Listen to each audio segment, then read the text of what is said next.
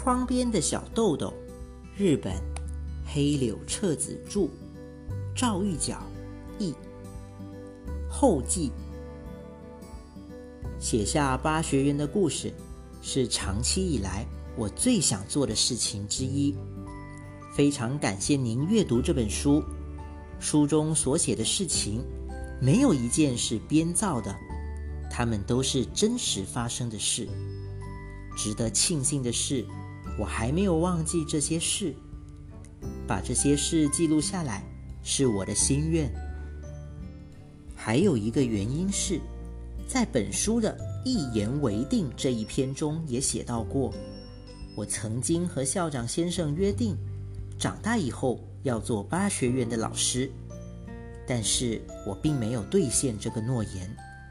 所以，我想至少要让人们知道，有这么一位小林先生，他是怎样深深的爱着孩子们，他是用什么样的方式教育孩子们的，这一切。我觉得必须详细的写下来。令人悲伤的是，小林先生已经于一九六三年，也就是十八年前去世了。如果先生还健在的话，我还可以向他请教很多问题，真是很遗憾。当我开始写作的时候，我发现，在年轻的时候，仅仅当做快乐记忆而留在心中的八学园。现在重新回忆起来，常会有一些新的发现。啊，原来小林先生是为了这个才那么做的啊！先生连这个都想到了的啊！从而理解到小林先生的良苦用心。每当这种时候，我的心里就充满了惊讶、感动和庆幸。就拿我来说吧，先生不停地对我说。你真是一个好孩子，一直到现在，这句话是怎样激励着我、支持着我的啊？他对我的鼓舞无法估量。如果我没有进入八学园，没有见到小林先生，恐怕无论我做什么，都会被贴上坏孩子的标签，被自卑的心理包围，不知道该怎样做才好。可能就会怀着这种无所适从的心理，直到长大吧。八学园在一九四五年的东京大空袭中被烧毁，这所学校全部是由小林先生的个人财产创办的，所以重建学校需要花费相当长的时间。战后，小林先生先在八学园的废墟上创办了幼儿园，同时。先生又协助国立音乐大学创建保育系，并且在国立音乐大学讲授韵律学。这里的小学创建的时候，先生也尽力协助。但是，先生却在自己的梦想重新创办理想的自己的小学实现之前，于六十九岁那年与世长辞。当时八学园所在的地方，从东横线的自由之丘车站走三分钟就到了。现在那里是孔雀超级商店及其停车场。这之前我有一次因为非常怀念八学园，虽然明明知道那儿已经完全没有过去的样子了，但还是忍不住开车去了那里。到了现在的停车场附近。我想起了电车教室，想起了运动场，想要好好的看一看，就慢慢的开着车。正在那时，停车场的大叔看到我的车，冲着我大喊：“停满了，停满了，不行，不行！”我很想说，我不停车，我只是在回忆我的小学，但我知道。谁也不会理解我当时的心情，于是只好匆匆离开了。可是，不知为什么，我的心头突然涌上一阵悲哀。坐在奔驰着的汽车里，泪水啪嗒啪嗒的落了下来。日本有很多优秀的教育家，大家都怀着理想、爱心和梦想，但是要将这些变成现实，却是那么困难。这一点我也有深切的体会。小林先生也是如此。在创立巴学园之前，他进行了年复一年的研究。巴学园作为一所完整的学校，创立于一九三七年，而在一九四五年即毁于战火。只存在了极为短暂的一段时间。不过，我在巴学园的那段时间，对小林先生来说，是他最富有热情、他的理想之花绽放的瞬间。在这一点上，我觉得自己是幸运的。但是，如果没有战争，小林先生会培育出多少学生，将他们送到社会中去啊？每当想起这些，我的心中就充满了叹息和悲伤。小林先生的教育方针在这本书里也写到过，那就是先生经常说的：“无论哪个孩子，当他出世的时候，都具有优良的品质，在他成长的过程中会受到很多影响，有来自周围环境的影响，也有来自成年人的影响。”这些优良的品质可能会受到损害，所以啊，我们要早早的发现这些优良的品质，并让他们发扬光大，把孩子们培养成富有个性的人。先生热爱大自然，他希望孩子们尽可能的保持自然的性格。另外，他也喜爱真实的自然界。据先生的小女儿美代回忆。在她小时候，父亲总是说：“让我们去寻找一下自然界的节奏吧。”先生一边这样说着，一边带他出去散步。每当这个时候，先生总喜欢走到有大树的地方，静静地观察大树的枝叶迎风摇动的样子。先观察一根树枝，再看它上面的一枝。再看摇动着的树叶，还有它们和树干的关联。仔细的观察风强弱不同的时候，树叶的摇动有什么差异？如果不刮风，先生则会久久地站在那里，仰望着大树的繁枝密叶。不光看树木的时候如此，据美代说，先生对河流也有这种情怀。他每次到附近的多摩川，总会忘情地看着水流，好像永远也看不够似的。也许有人会提出疑问：在战争期间，这么自由的小学，为什么会得到文部省和国家的许可而存在呢？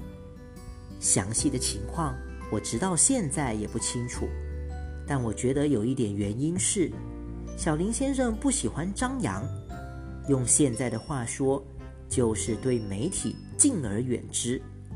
即便在战前，先生也从来没有让人拍摄过学校的照片，没有宣传过这是一所与众不同的学校。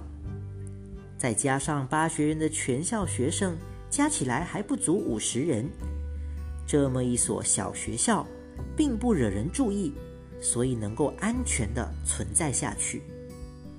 我们这些八学园的学生，不管自己是哪一个年级的，每年的十一月三日，就是八学园开精彩运动会的那一天，我们就会借用九品佛寺庙的房间，大家聚到一起，度过快乐的一天。这个习惯一直保持到现在。大家都已经年过四十，转眼就快五十岁了，都已经为人父母。但大家还是互相称呼“硕子”“大荣君”，和小时候完全一样。我们能够这样亲密的交往，也是小林先生留给我们的礼物。我从以前的小学退学的事也是真的，我已经记不太清楚了。像宣传艺人的事啦，桌子盖的事啦，都是后来妈妈告诉我的。但我心里总觉得，嗯，我难道是一个这么差劲的孩子吗？还半信半疑的。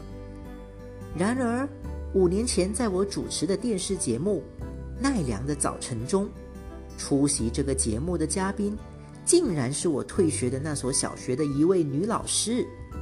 当时她是我的隔壁班的班主任老师。听了老师的讲述，我非常惊讶。老师的话是这样的：彻子当时是隔壁班的学生，上课时我有时候有事去办公室，就让学生们上自习。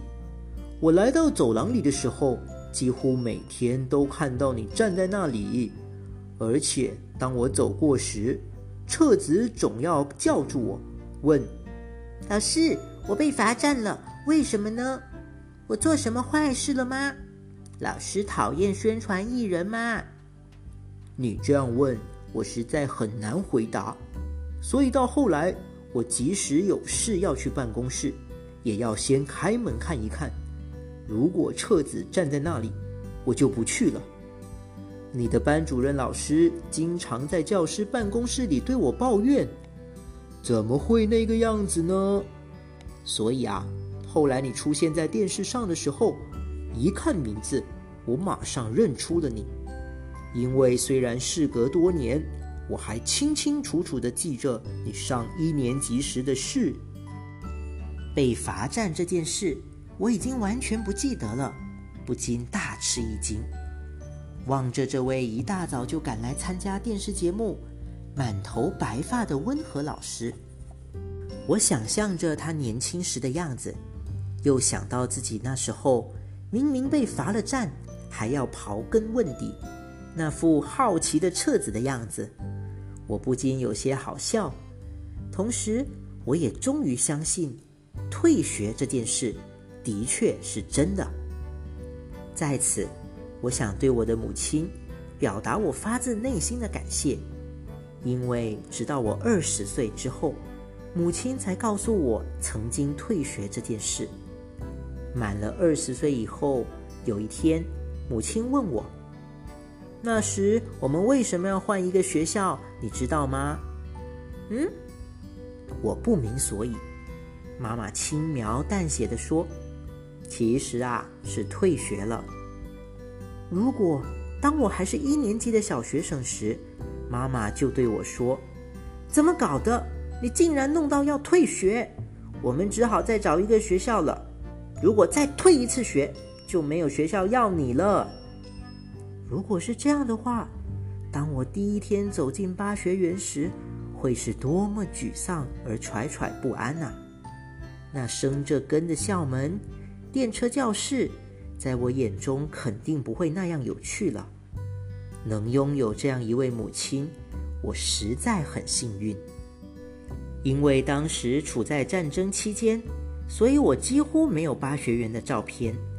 在仅存的几张照片中，最有趣的是毕业典礼上的那一张。毕业生照相时，一般都在礼堂正面的台阶上，大家一边嚷着。